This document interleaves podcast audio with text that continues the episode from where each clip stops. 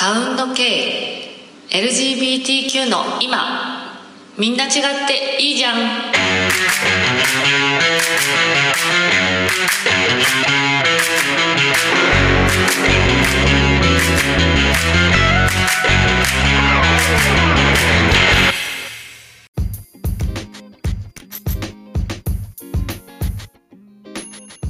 皆さんこんにちは。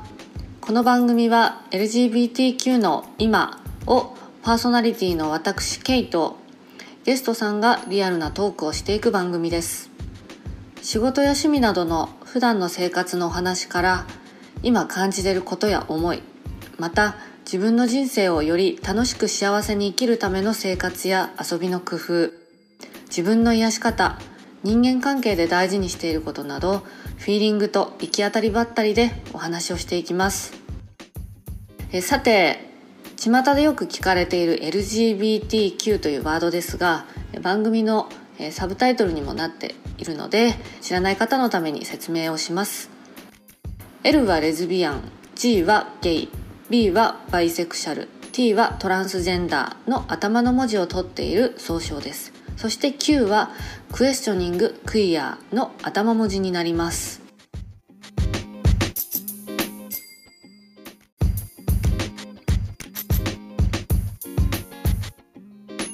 はいそれでは始まりました。サウンド系本日のゲストは大ちゃんです。こんばんは、こんばんは、こんにちは。大輔です。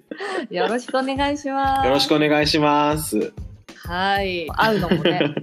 そうですね。超久々ですがうんうんちょっと、あの簡単に、えーはい。ご紹介をお願いしてもよろしいでしょうか？はい、わかりました。えっ、と、京都に住む、えー大学生で25歳です。うんえっ、と、セクシャリティはゲイで、今、こう、大学にオンラインで授業を受けながら、ちょこちょこ、こう、インターンシップ、お金もらいながら、こう、教育系の IT 企業で働いたり、まあ、たまにコーチングしてみたり、うんあとはあれですね、あの、京都であの活動してる LGBTQ コミュニティの運営をしたりしてます。よろしくお願いします。よろしくお願いします。ありがとうございます。もう、ほぼほぼ、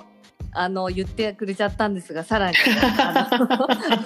あの、大ちゃんのことね、掘り葉掘り、あの、聞いていきたいと思いますので、はい。楽しみです。よろしくおい願いします。お願いします。リスナーさんもね、多分びっくりしてると思うんですが、若っていうのね。久々にちょっと若い方が来てくれて、うん、大学生25歳で、そうですね。と、うん、いしかも京都ですもんね。そうですね。うん、もともと京大ちゃんは京都生まれなんですか？出身はですね、あの、うん広島で、えっと、ー18年間、広島に住んで大学入学の折に京都にやってきた感じです。ああ、なるほど。じゃあ京都は一人暮らしで。はい。うーん。さらあのさっきも教育関係の？IT ベンチャーって言ったけど、そうですね。大学もそういう教育関係なんですか？あ、えっと、大学は心理学勉強してて、でそうなんですよ。うんその、最初は結構、カウンセリングとかに、まあ、ぼんやりと興味があって、入ってみたんですけど、まうんあ、結構いろんな分野の心理学触れる中であんまり面白くないなっていうのがずっとあったんですけれど、そうなんですよ。え、これから就活本格化するぞっていう3回生、関西だと3回生って言うんですけれど、へーそうなんだ。3回生の終わりあたりで初めてコーチングに触れて授業で、うんうんうん。でそれでちょっとコーチング面白いなと思って、まあ、休学繰り返して今まだあの学生生活してるみたいな感じですねあそうなんだ。休学を返してる感じなんだ。そうですねへえ、え、それは、えっと、休学中はなんかしてたりしてたんですか？あそれこそあのコーチングスクール通ったり、うんあの今のインターン先で働き始めたりっていうような感じですね。あ、なるほどね。えー、その心理学でコーチング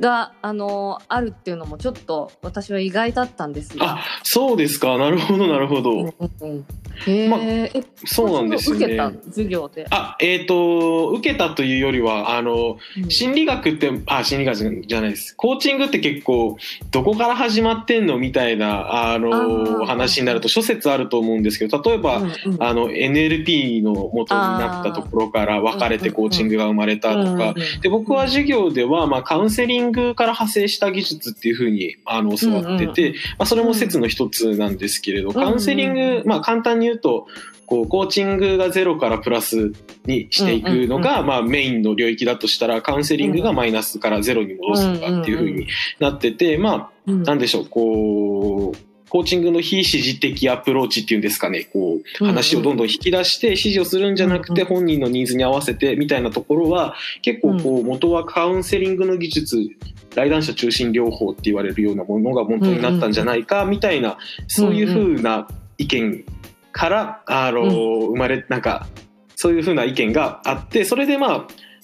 一応こうコーチング心理学としてじゃあうちの授業でもあの開講しようかって形でそういうふうなコーチングの授業があってそこで勉強したっていうふうになりますね。へえまあコーチングもねなんかこうスクールだったり流派もいろいろねそうですね。いろいろありますからね。すからねねないい悪いじゃなくて多分ちょっと出会いとかねその人のなんか信じるものでいろいろそうですね。ねうんうんうんうんうん。違うと思いますが大ちゃんもね実はね、コーチやってるんですよね。そうですね。一応学生コーチみたいな触れ込みで細々と。へええどんなどんな感じというか学生コーチとしてクライアントさんもやっぱ学生をコーチしてる感じなんですか？えっとですね、これは割ともうクライアントさんからもいろんな場で話していいよっていうふうに言われてるんで、つい最近、あの、終わった、あの、クライアントさんとのセッションの話すると、あの、僕はた、そうですね、メインは結構若めの層の人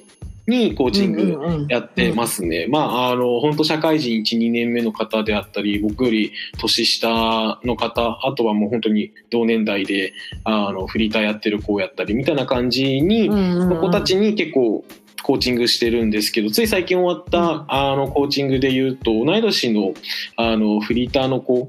にずっとこう10ヶ月ぐらい優勝で、あの、コーチングそうさせていただいてて、その子は最初こう、旅をしながらこうエンタメで食べていきたいっていう風なククリエイター気質の子だったんですけど、まあ、あの、今のコロナのご時世であったり、あとまあ自分自身の人生の話とかさせていただく上で最終的にこう、あの結構大きめの IT 企業の営業さんになったりとかしててフリーターから。なんか結構、まあ、若者の進路選択みたいなところを主にあのやらせてもらって結構なんかそれこそ人生の選択肢にこう影響するような感じでコーチングさせていただいてるかなっていう風な感じですかね最近で言うと。あとはまあ結構はい。職場でもそのインターン先でもちょっとコーチングを織り交ぜながらあの、うんいろいろやってるかなっていう風な感じになります。へえところでなんですが、はい。職場職場ではいはいはい。カミングアウトってしてますか？あしてないです。しないですか？職場では、まあ、うん割とこう、ゴリゴリのベンチャーみたいな感じで、うんうんうんあのー本当に、なんでしょう。こう、なんでしょうね。保守的な方々ってやっぱり少ないんですよ。ああの、そうなんですよ。なんで、まあ、平均年齢も本当に30いってないぐらいだと思うんで、まあ、こう、まだ大企業とかと比べたらカミングアウトしやすいんだろうなっていうふうには思うんですけど、まあ、ああまりこう必要性も今感じてないですし、とはいえやっぱりこう性差別的な発言を聞くことも過去にあったので、あまああまりそういうふうなことは考えてなかったですかうね。ーん。あーなるほど。まあね言えばいいっていうもんじゃないですね。ちょっと好奇心で、うん好奇心で聞いてみたんです。でなるほどなるほど。ははい。あのいつなんか自分がゲイだっていうふうな感じであの自自覚しました？まあ人と違うなっていうふうに思ったのは中学生それこそ思春期の時期で本当周りの、はい、子たちが女の子に興味持つ持つタイミングで僕は割と身の回りの男の子の方に矢印が向いてたんですけれど でもうんうん。そうですね。当時はあんまりこう性的な関心はなかったんですけど恋愛的な矢印っていうのはこう女の方に女の子の方に向いてて、うなんだまあそうなんですよ。恋愛的に好きな女の子もいたんですけど性的関心は男の子でっていう風な感じででそのままこうずっと時が過ぎてってあのそうですね。高校2年生ぐらいまでは好きな女の子いたんですけれどその子に一応そうなんですよ。アプローチして振られてからあの今度はこう恋愛的な矢印も男の子に向くようになったんですね。ああ、そうなんだ。そうなんですよ。うん。当時、あの、高校から親元離れて暮らしてて、寮生活してたんですけれど、高校時代。代それで、こう、部屋が一緒になったりとかした同い年の男の子のこと好きになっちゃったりして、そうなんですうよ。でそうなんですよそうですね。いや、もう本当同じ屋根の下で、同じ部屋で、そうなんですよ。暮らしたりしてて、でその子が好きなままあの京都に来ちゃったんですけど、こう残念ながらその子も関西の大学に進学しちゃって、うんうんうん。そうなんですよ。だからこうその子が初めて彼女を作るまでそののんけの子が初めて彼女を作ったのが21歳2歳ぐらいの時だったと思うんですけどその時ぐらいまではずっとこうその子に片思いしてたんで。そうなんですよ。なんか自分の中ではなんか過去に女性に恋愛的な矢印向けてたこともあるんであのーなんでしょう。ずっとバイなのかなどうなのかなっていう風な実感を持ちながらでもこう実際こっちの LGBTQ の人たちに会うような機会っていうのもあの、うん。まあ、好きな人がいた当時はなくていいかなって感じでどんななんか何もアクションを起こしてなくて。うんうんでその子に初めての彼女ができて失恋してからうん。1年間うじうじした後にこう、LGBT コミュニティにデビューしたみたいな感じですかね。まあそうだよね。なんかのんけ へのねそうですよ実らぬ恋みたいね。なね。うん。へーやっちゃいがちですからあね。彼にはじゃあもちろん告白できずそうですね。うん、持ったまま。へえそうですね。うん。そっか。その LGBTQ コミュニティは最初何に踏み出しました？あえーっとえっとですねいろいろ分けれるかなっていうふうに思うんですけど段階的には、あのポッドキャストを聞いてうんうんうん。でその後彼に彼女ができて1年ぐらい経った後にあのアプリ使ってこっちのゲイの人に会い、そこからまた1年後ぐらいに今の LGBTQ のこ京都のコミュニティに入りみたいな段階を踏んでて、うん。なので一番最初に本当に触れたのはポッドキャストでしたね。うわーそうなんですよ。それが衝撃で時代が違う ポッドキャストで知る時代なんだと思ってそうですね。まああセクシャルマイノリティって呼ばれるような人がいるってことはずっと知ってたんですけれど、そのその当事者の声とか生活って全然僕分かんなかったんですよね。であの当時全然あのポッドキャストとか関係ないサウンドクラウドってアプリケーションでインディーズでバンドやってた友達の曲とか聞いてたらたまたまそのポッドキャストというものがあの、サウンドクラウドにも上がってたあのインターネットラジオが再生されて、そこからうんポッドキャストを知ったんですけれどまあいろいろあって、その僕の一個下のゲイの子たちが2人でやってた番組を知ることになり、そこで初めて初めてこう実際に実際にいる当事者の人がどんな思いで人生歩んでるのかみたいなことを知ったんですけれど、結うん一個下なんでそうなんですよ。年すごい近いんですけれどこう自分がこう、うん。ゲイであるっていうことから逃げずにこうゲイとして生きてる風なあの様子があのその番組から垣間見えて同じようなことでやっぱり悩んだりもしててなんかうん。そうですね。当事者の生の声がポッドキャストで聞けたのでなんか一人じゃないんだなみたいなぼんやりとこう思いながらちょっとずつちょっとずつこう、その番組に元気づけられたかなみたいな感じですね。あーえー、でも素敵な話ですね。なんかねまたブログとか YouTube とかと違ってポッドキャスト特に我々はやっぱ本名もねあんまり出したくないそうですね。うんねなんか素性を知られたくないけど声だけはなんか真実というかまあ出しやすいのでなので私もポッドキャストでやり始めたっていうのはあるのでなんかねあのいい話だなっていうのと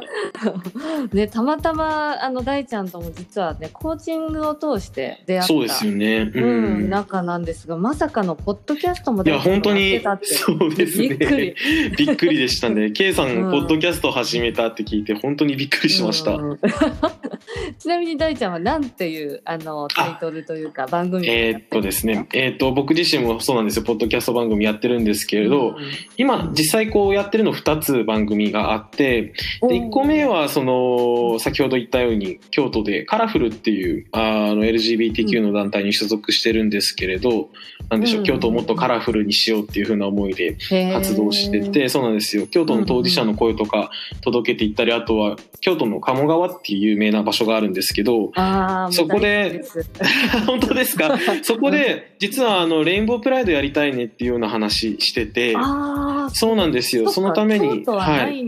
のか、今東京だけなのかもしかして。関西だと大阪でやってるんですけれど、うん。そっかそうなんですよ。京都ではなくてでもうん。まあ今年の9月から本当つい最近かうん。らその京都市でもパートナーシップ制度を開始されてそうなんですよ。で実はコロナなかったら今年本当にレインボープライドできそうなところまであの行政からの許可もそうなんですよ。もらってたんですけれど。うんうんうん。あでそこのまあ団体でカラフルキャストっていう風な番組一つやってるのと、はい。あともう一つあの大学時代の大学時代って僕まだ大学生なんですけど大学のはい。うん。あの同じ心理学勉強してるあの先輩とあの無目的キャストっていうちょっと言いにくいんですけど、こう何も目的ないですよだらだら喋ってるだけですよっていう風なテーマで結構いろいろ話してるんですけどたまにこうなんでしょう社会に対してこうぼんやりとした批判を言ってみたりみたいな感じでうんうん2つ番組やらせてもらってます。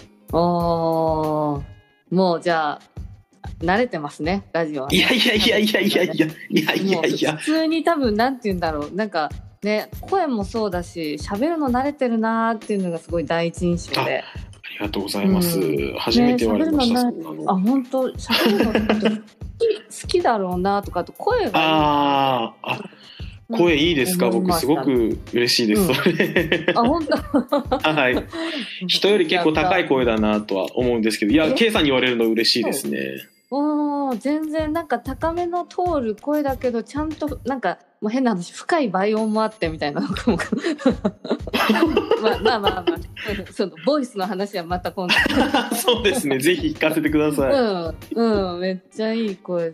えー、そっか。じゃあ京都でねなんかもうちょっとコロナが落ち着いたら、そうですね。ねもしかしてプライドパレードできるかもそこにいやも大ちゃんもいるうかもっていうね。はいぜひ皆さんいらしてほしいなっていうふうに思ってます、ね、ぜひねちょっと京都の街並みとプライドパレード行きたいですね。ぜひ。えーえちなみにその京都のはい。LGBT コミュニティって具体的になんかどんな活動を普段してたりしますか？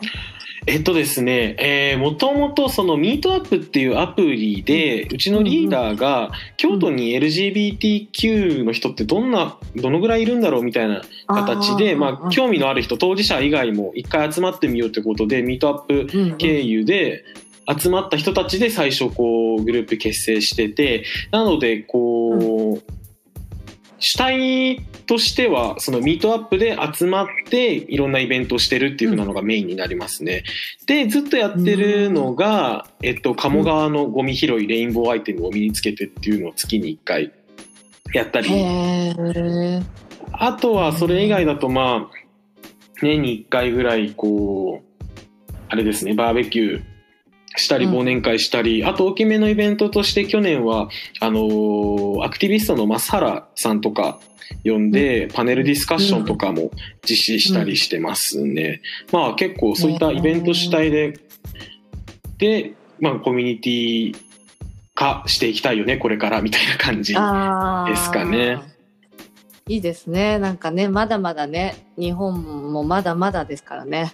そうですね。京都ってもう本当歴史のある街なんで結構保守的だっていうふうに思われがちなんですけれど、結構昔のものと新しいものが混在してたり、大学生多いから若い人と、あのーたちも多かったりあと外国人の人たちも結構たくさん住んでるんで、よく考えると本当にダイバーシティに溢れてる街なんですよ。確かに、そうなんですよ。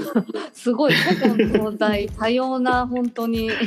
そうなんですよ。実はそうで、本当に僕もよくよく考えてみないとこうやっぱり古い街だから保守的なんだろうなっていうふうに思ってたんですけど全然目を向けてみるとそんなことなくてで実際そのカラフルで行ってるイベントも半分ぐらい、まあ、今はちょっとコロナなんであれなんですけれど、うんうん、半分ぐらい外国人の方が住んでる方もいらっしゃればそうなんですよ。ご旅行でいらっしゃってる方もいらっしゃったりしてすごいあの本当にダイバーシティに富んでる街だなっていうふうに思うんでもっとカラフルにしていきたいよねっていうふうな話しながら。そうですね、うん、メンバーも結構リーダーがトランスジェンダーの FTM の方ででそうなんですよ、系の僕とあと留学生の子もいたり新井の方も結構中核のメンバーでやったり本当に結構こんなになんかごちゃ混ぜでやってるの珍しいんじゃないかなっていうふうなくらいのコミュニティですね。本当来るもの小花わずって感じで。うんうんうん、えー、めっちゃ素敵。へえなんかちょっと急ですがそういえばそんな中で出会いあるのかなと思いつつも、はい、大ちゃんは今彼氏はそうですね。はい。まず、今、付き合って、つい最近9ヶ月になった彼がいます。おめでとうございます。ありがとうございます。そこ、あの、そのコミュニティで出会った感じですか？ではなくてですね、えっと、うん、結構もう長いことアプリ経由で知り合っって友達になった子で、実際住んでるのは埼玉の結構田舎の方に住んでるんですね。そうなんですよ、ちょっと遠距離恋愛大丈夫ですかこの？いやもう本当に全然大丈夫じゃなくて、大丈夫あのそうなんですよ。彼も僕と同じで1個下なんですけど学生やってて、うんうん、あのあれなんです看護師学校に通ってるんですよ。ああそうなんだ。で今もう最終学年で毎日実習の日々なんですけれどこう学校の方から外部の人と接触しないようにっていうふうに言われてるらしくて、そっか特に、ね、あのそうなんですよ。関係だから。そうなんですよ。実習先でもしコロナうつしでもしたらっていうふうなのがあるらしくて。そうなんでもう半年以上会えてないですね。3月で最後あったんで、そうなんですなのに半年会ってないって。そうなんですよ。付き合い始めてからは会ってない時期の方が長いっていう、そうなんですよ。えでもなんかすごいなんだろうよく続いてるって失礼だけどいやなんかいや本当にピュアピュアだなと よく続いてるななんかでも、まあ、彼も実習で忙しいですし僕も割と忙しいんでこうそうですね。なんかでもふとあれ俺彼氏いたっけって気分にはちょっとなりますね 最近。あと遠距離になってからそうですね。2か月に1回結構大きめな喧嘩するようになったりしました、ね、ああそっかすれ違って。そうですね。まあでもそんな中でも毎日こう夜中にはテレビ電話してっていうふうなのはやりながら、まあなんとか。で彼のまあ実習が12月に終わるんで12月ちょうど1年記念日ですし、まあその時に会うのが楽しみですね今は。えー、いやもう早早く2人のハグを 見守りたい。見守ってください、お願いします。ねなんかこんな中いやもう自分だったら遠距離無理だなとかって。っていや本当に早くこう一緒に住めるようになれたらいいなっていうふうに思いますかね。えー、今後のなんか大ちゃんの展望としてその京都の活動もあるとは思うんですが、はい、彼氏も埼玉だしそうですね。やりたいこともあるしそうですね そうですね。今本当に就活中なんですけれど、うんうん、こう結構あの就活しながらこう自分の本当に社会との接点が濃くなれば濃くなるほど自分のセクシャリティについて考える機会ってすごい増えたなっていうふうに思ってて、やっぱりこう企業によってはあのカミングアウトできたりできなかったりみたいな選考の途中でっていうのがあるんですけどやっぱりこうなんでしょうこう自分が当事者じゃなければこんな思いしなくて済むのになっていう風な、うんうん。あの経験を就活通してすることがあったので、なんかもっとこう自分のセクシャリティをオープンにしながら働きたいなっていうふうには今後の展望としてはありますね。うんうんうんいやなんか本当それを応援してちょうどなんかごめんなさいね大ちゃんのゲストなのに私の話をちょこっとなんですけどそう、はい。私も結構それがずっと辛くてですね、なんか別に言わなくても働ける人もいるしまあ言ってねあの損をするというかやっぱ覚悟を持つと傷つく場面も多いしって思いつつもうん十年間自分に嘘をつつき続け働き続け。でこの間11年間あの続けた会社を、まあ、辞めたんですよ。そうですよね。お疲れ様です。いやそう。でも本当次の会社は私も面接の時から、まあ、どう思われてもいいから、まあ、LGBT ですっていうのをこう言おうと思ってでそれでまあたまたま向こうもこうニーズがあって入ることになって。うん。うん。まあ、どうなるかわかんないけどまずありのままで自分が入れるっていうこの解放感まだ働いてないんですけど。あこれからなんですね。そうそうそう。今有給消化中でちょっと 事前にミーティングとかちょっと研修は行きつつもそう今月末から働くんですがだから楽しみですね。そうそういう社会とかそういう企業を増やすためのやっぱダイバーシティのコンテンツも、まあ、その会社で作りたいっていうのもあって、うんうんうんうんだからそういう、まあ、今就活中とかあの転職をしたいっていう思いの、まあ、今の大ちゃんみたいなそういうね境遇の人でもなんかそういう風な場にも力になれたらいいし本当にちょね。頑張れっていう言葉もあれだけど本当にその気持ちわかるし、うんうんうんうんまあ、大ちゃんがイエスという選択で良きところで出会えるといいなっていうのをそ本当に応援してます。ね。ありがとうございます。まあなんか本当にこういろいろ経験していく中でこうやっぱりうん。社会で生きていくことってすごいこう人が持ってる特性によってはしんどいことなんだろうなっていうふうにも思いましたし、うん仕事通してそういう人を少しでも減らせるようなこう職業に就きたいなっていうふうにあだから、ーうんうん。まあいろいろ探してるところですね。うんうんうんいやでもねなんかこうまた全然世代は違うけどなんかそういう人たちを一人でも増やすようなこう一歩でなんか自分のできることを私もあの大ちゃんのそれの言葉でも勇気もらいましたのでありがとうございます。応援してます。ありがとうございます。はいじゃあちょっとそろそろ次のコーナー行ってみましょうか。はい。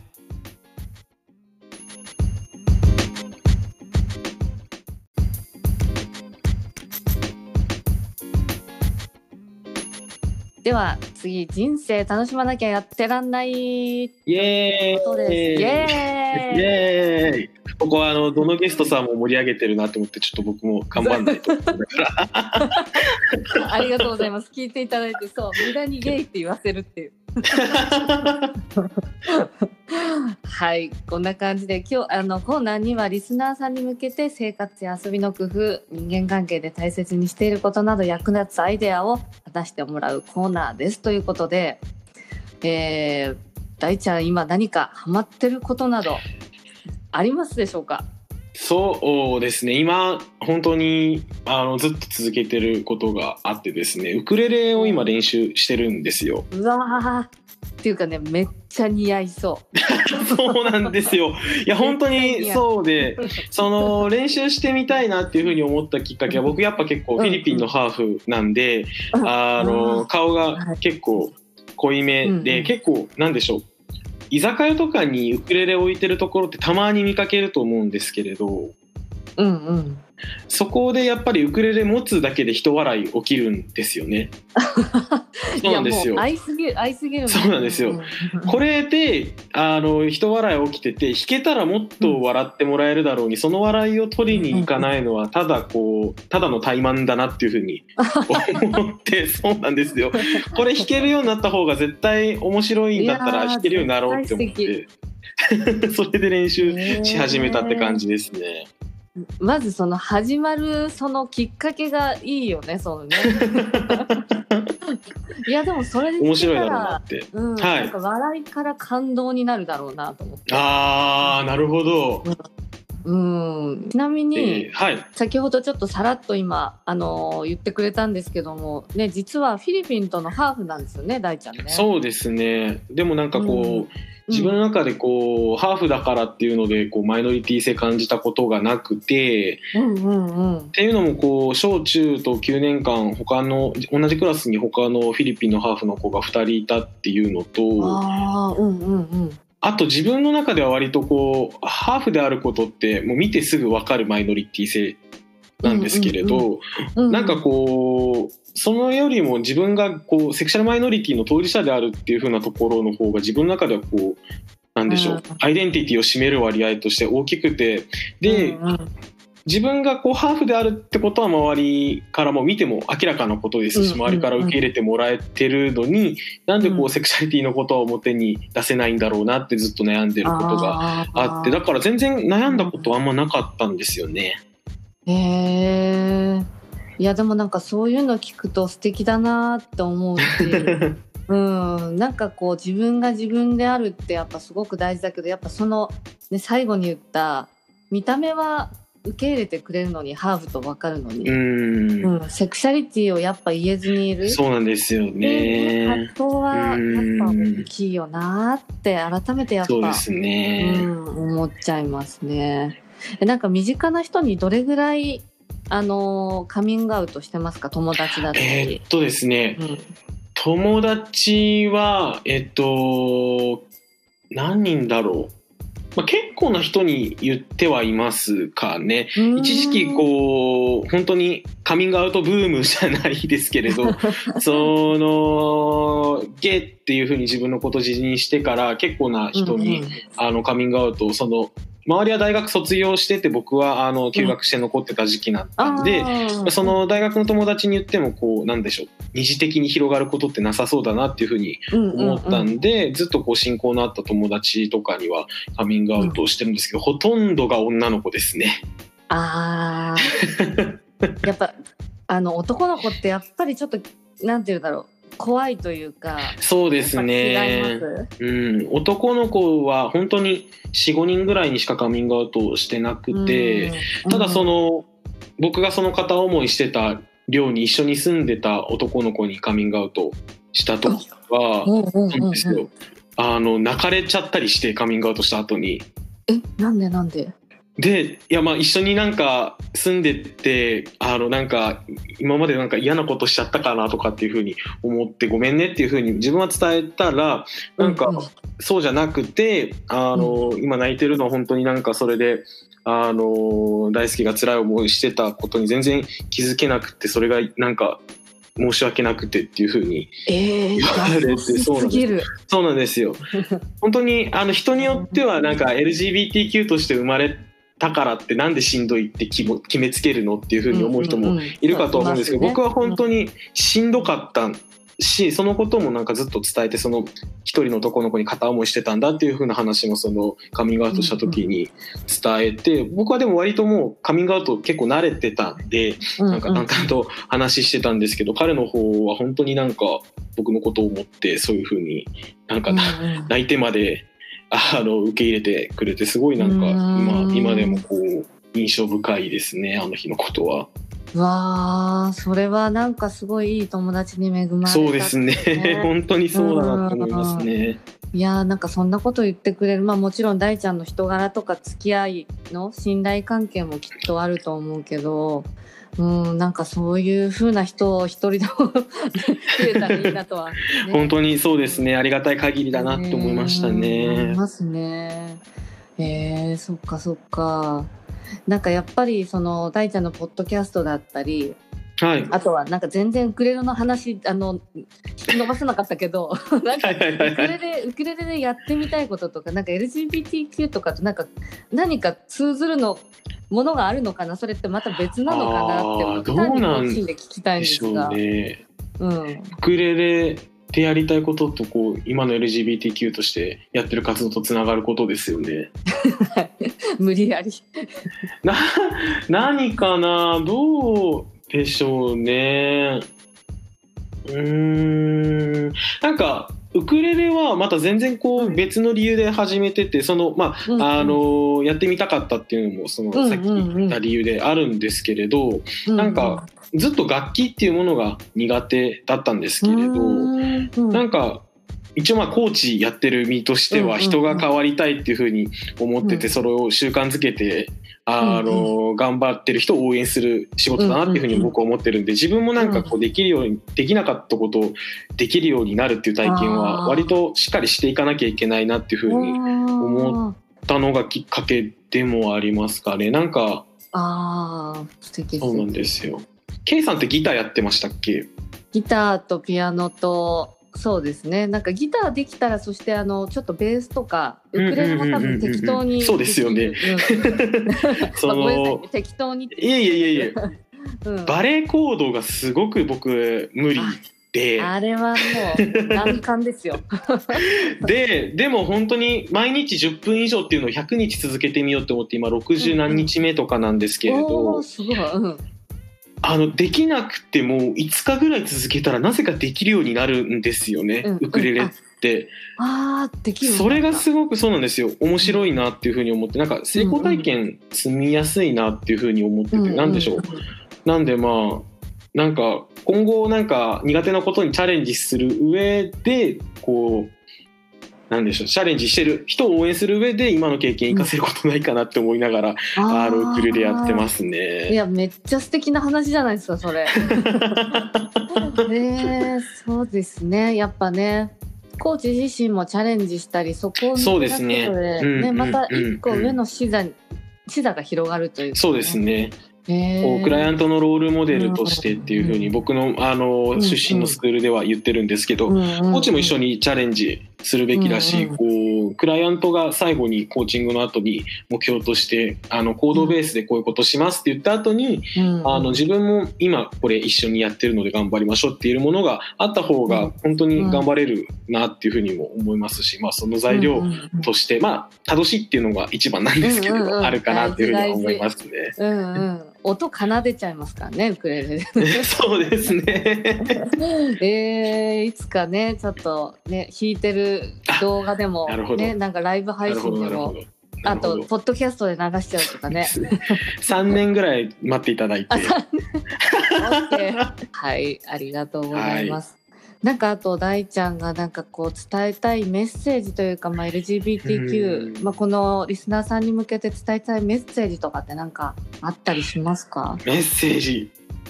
大ちゃんなりのでいいですそうね何でもメッセージなんでしょうね。メッセージ。そうですね。まあでも、こう、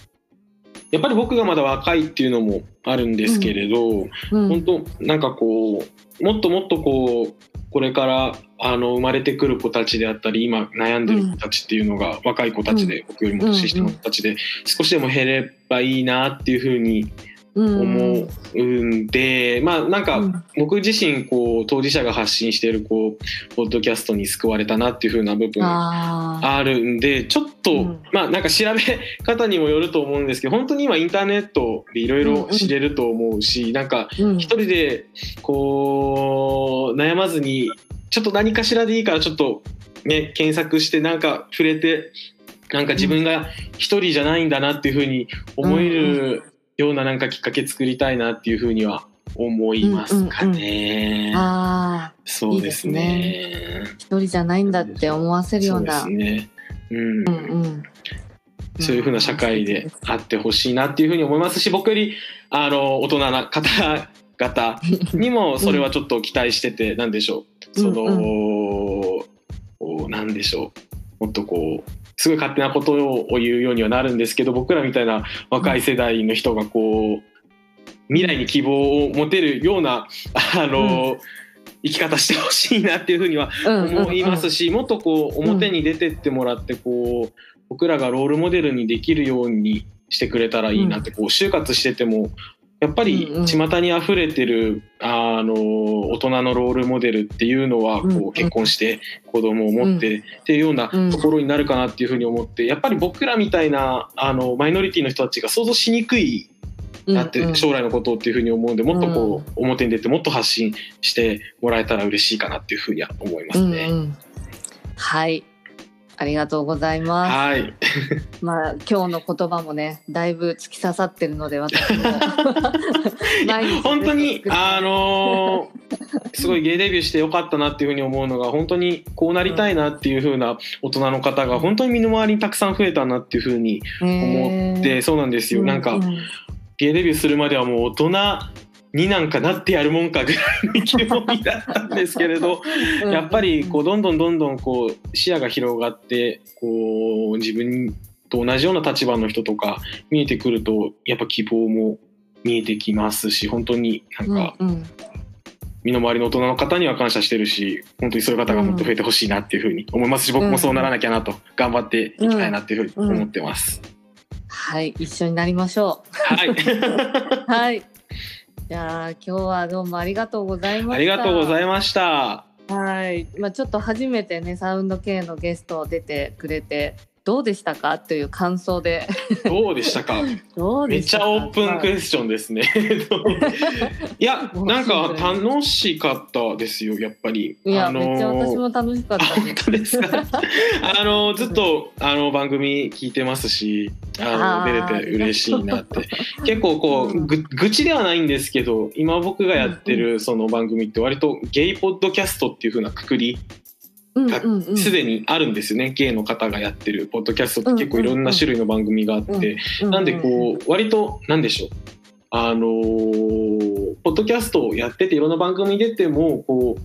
まあ、ゲイの人たちの集まりなので、うんうんうんあまり今回やってるような話とかする機会なかったなっていうふうにも思いますし本当に楽しかったです。えー、すごい嬉しいです。そう、なんかサウンド系はね、本当にゲイの人とかレズの人、バイの人、もうこの間はアライの人もね、あのそうですよ。ね。あうんのついさっき聞いてました。そうそうそう、ありがとうございます。あとはもちろんあの海外の外国人だったり、もう本当になんというかやっぱ自分たちで線を引きたくないなっていうのもあるので、そうですね快く、ううんん、うん大ちゃんが出てくれるのはすごい嬉いしかや。楽しかったです本当に。あ 楽しかったです。ありがとうございます。りがとうございます。はい。じゃあちょっと最後になんかが大ちゃんから告知などあれば改めてお願いします。えっ、と、結構結構あるんですけれど、はい、どうぞ。あの後でちょっと K さんにあの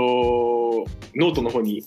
あの、うんうん。このエピソードのノートの方に書いといてほしいなというふうに思うんですけど、あその書きます書きます。はい、ぜひあの僕がやってるその無目的キャストあの、うんうん。女子大生の方とやってる番組、うん。結構わーわーわーわー言ってるんで聞いていただきたいのと、あとその、さっき言いましたあのカラフルっていう団体でも番組やってますので、あの、はい。トランスジェンダーの方だったりアライの方だったりこういろんな意見聞けて面白いかなというふうに思いますし、あのサウンド計算とリスナーさん多分、うん。あの楽しんで聞いていただけるんじゃないかなっていうふうに思うのでぜひお願いいたします。でその、はい。京都にはいお立ち寄りの際はぜひあのカラフルのイベントあの日程重なってたら一緒にレインボーアイテム身につけて鴨川掃除できたらなっていうふうに思います。あと最後にもう一点なんですけれどあの僕自身もはい、あのコーチングやってますので特に若い方でちょっと、あのこれからどういうふうに生きていこうかなってちょっとあの一緒にねあの同じ立場に立って考えてみたいなっていうふふうな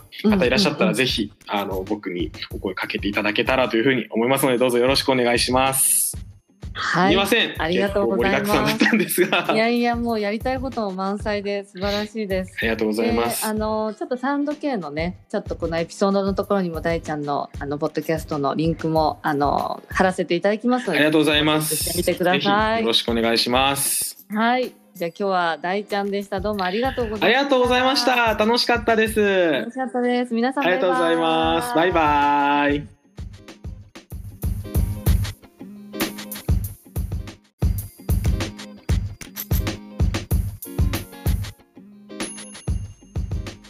サウンド K 以上それぞれの人生が奏でる音をお聞きいただき少しでもあなたにとって癒しや笑い勇気になってくれることを願っています。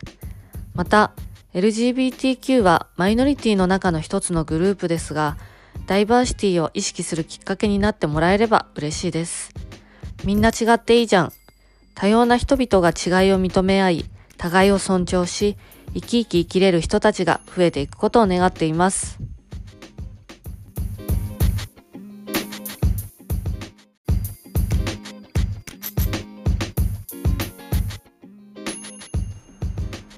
番組の感想質問やご相談など Twitter の DM までどしどしお待ちしております。次回は誰がゲストに来てくれるのでしょうか。どうぞお楽しみに。それではバイバイ。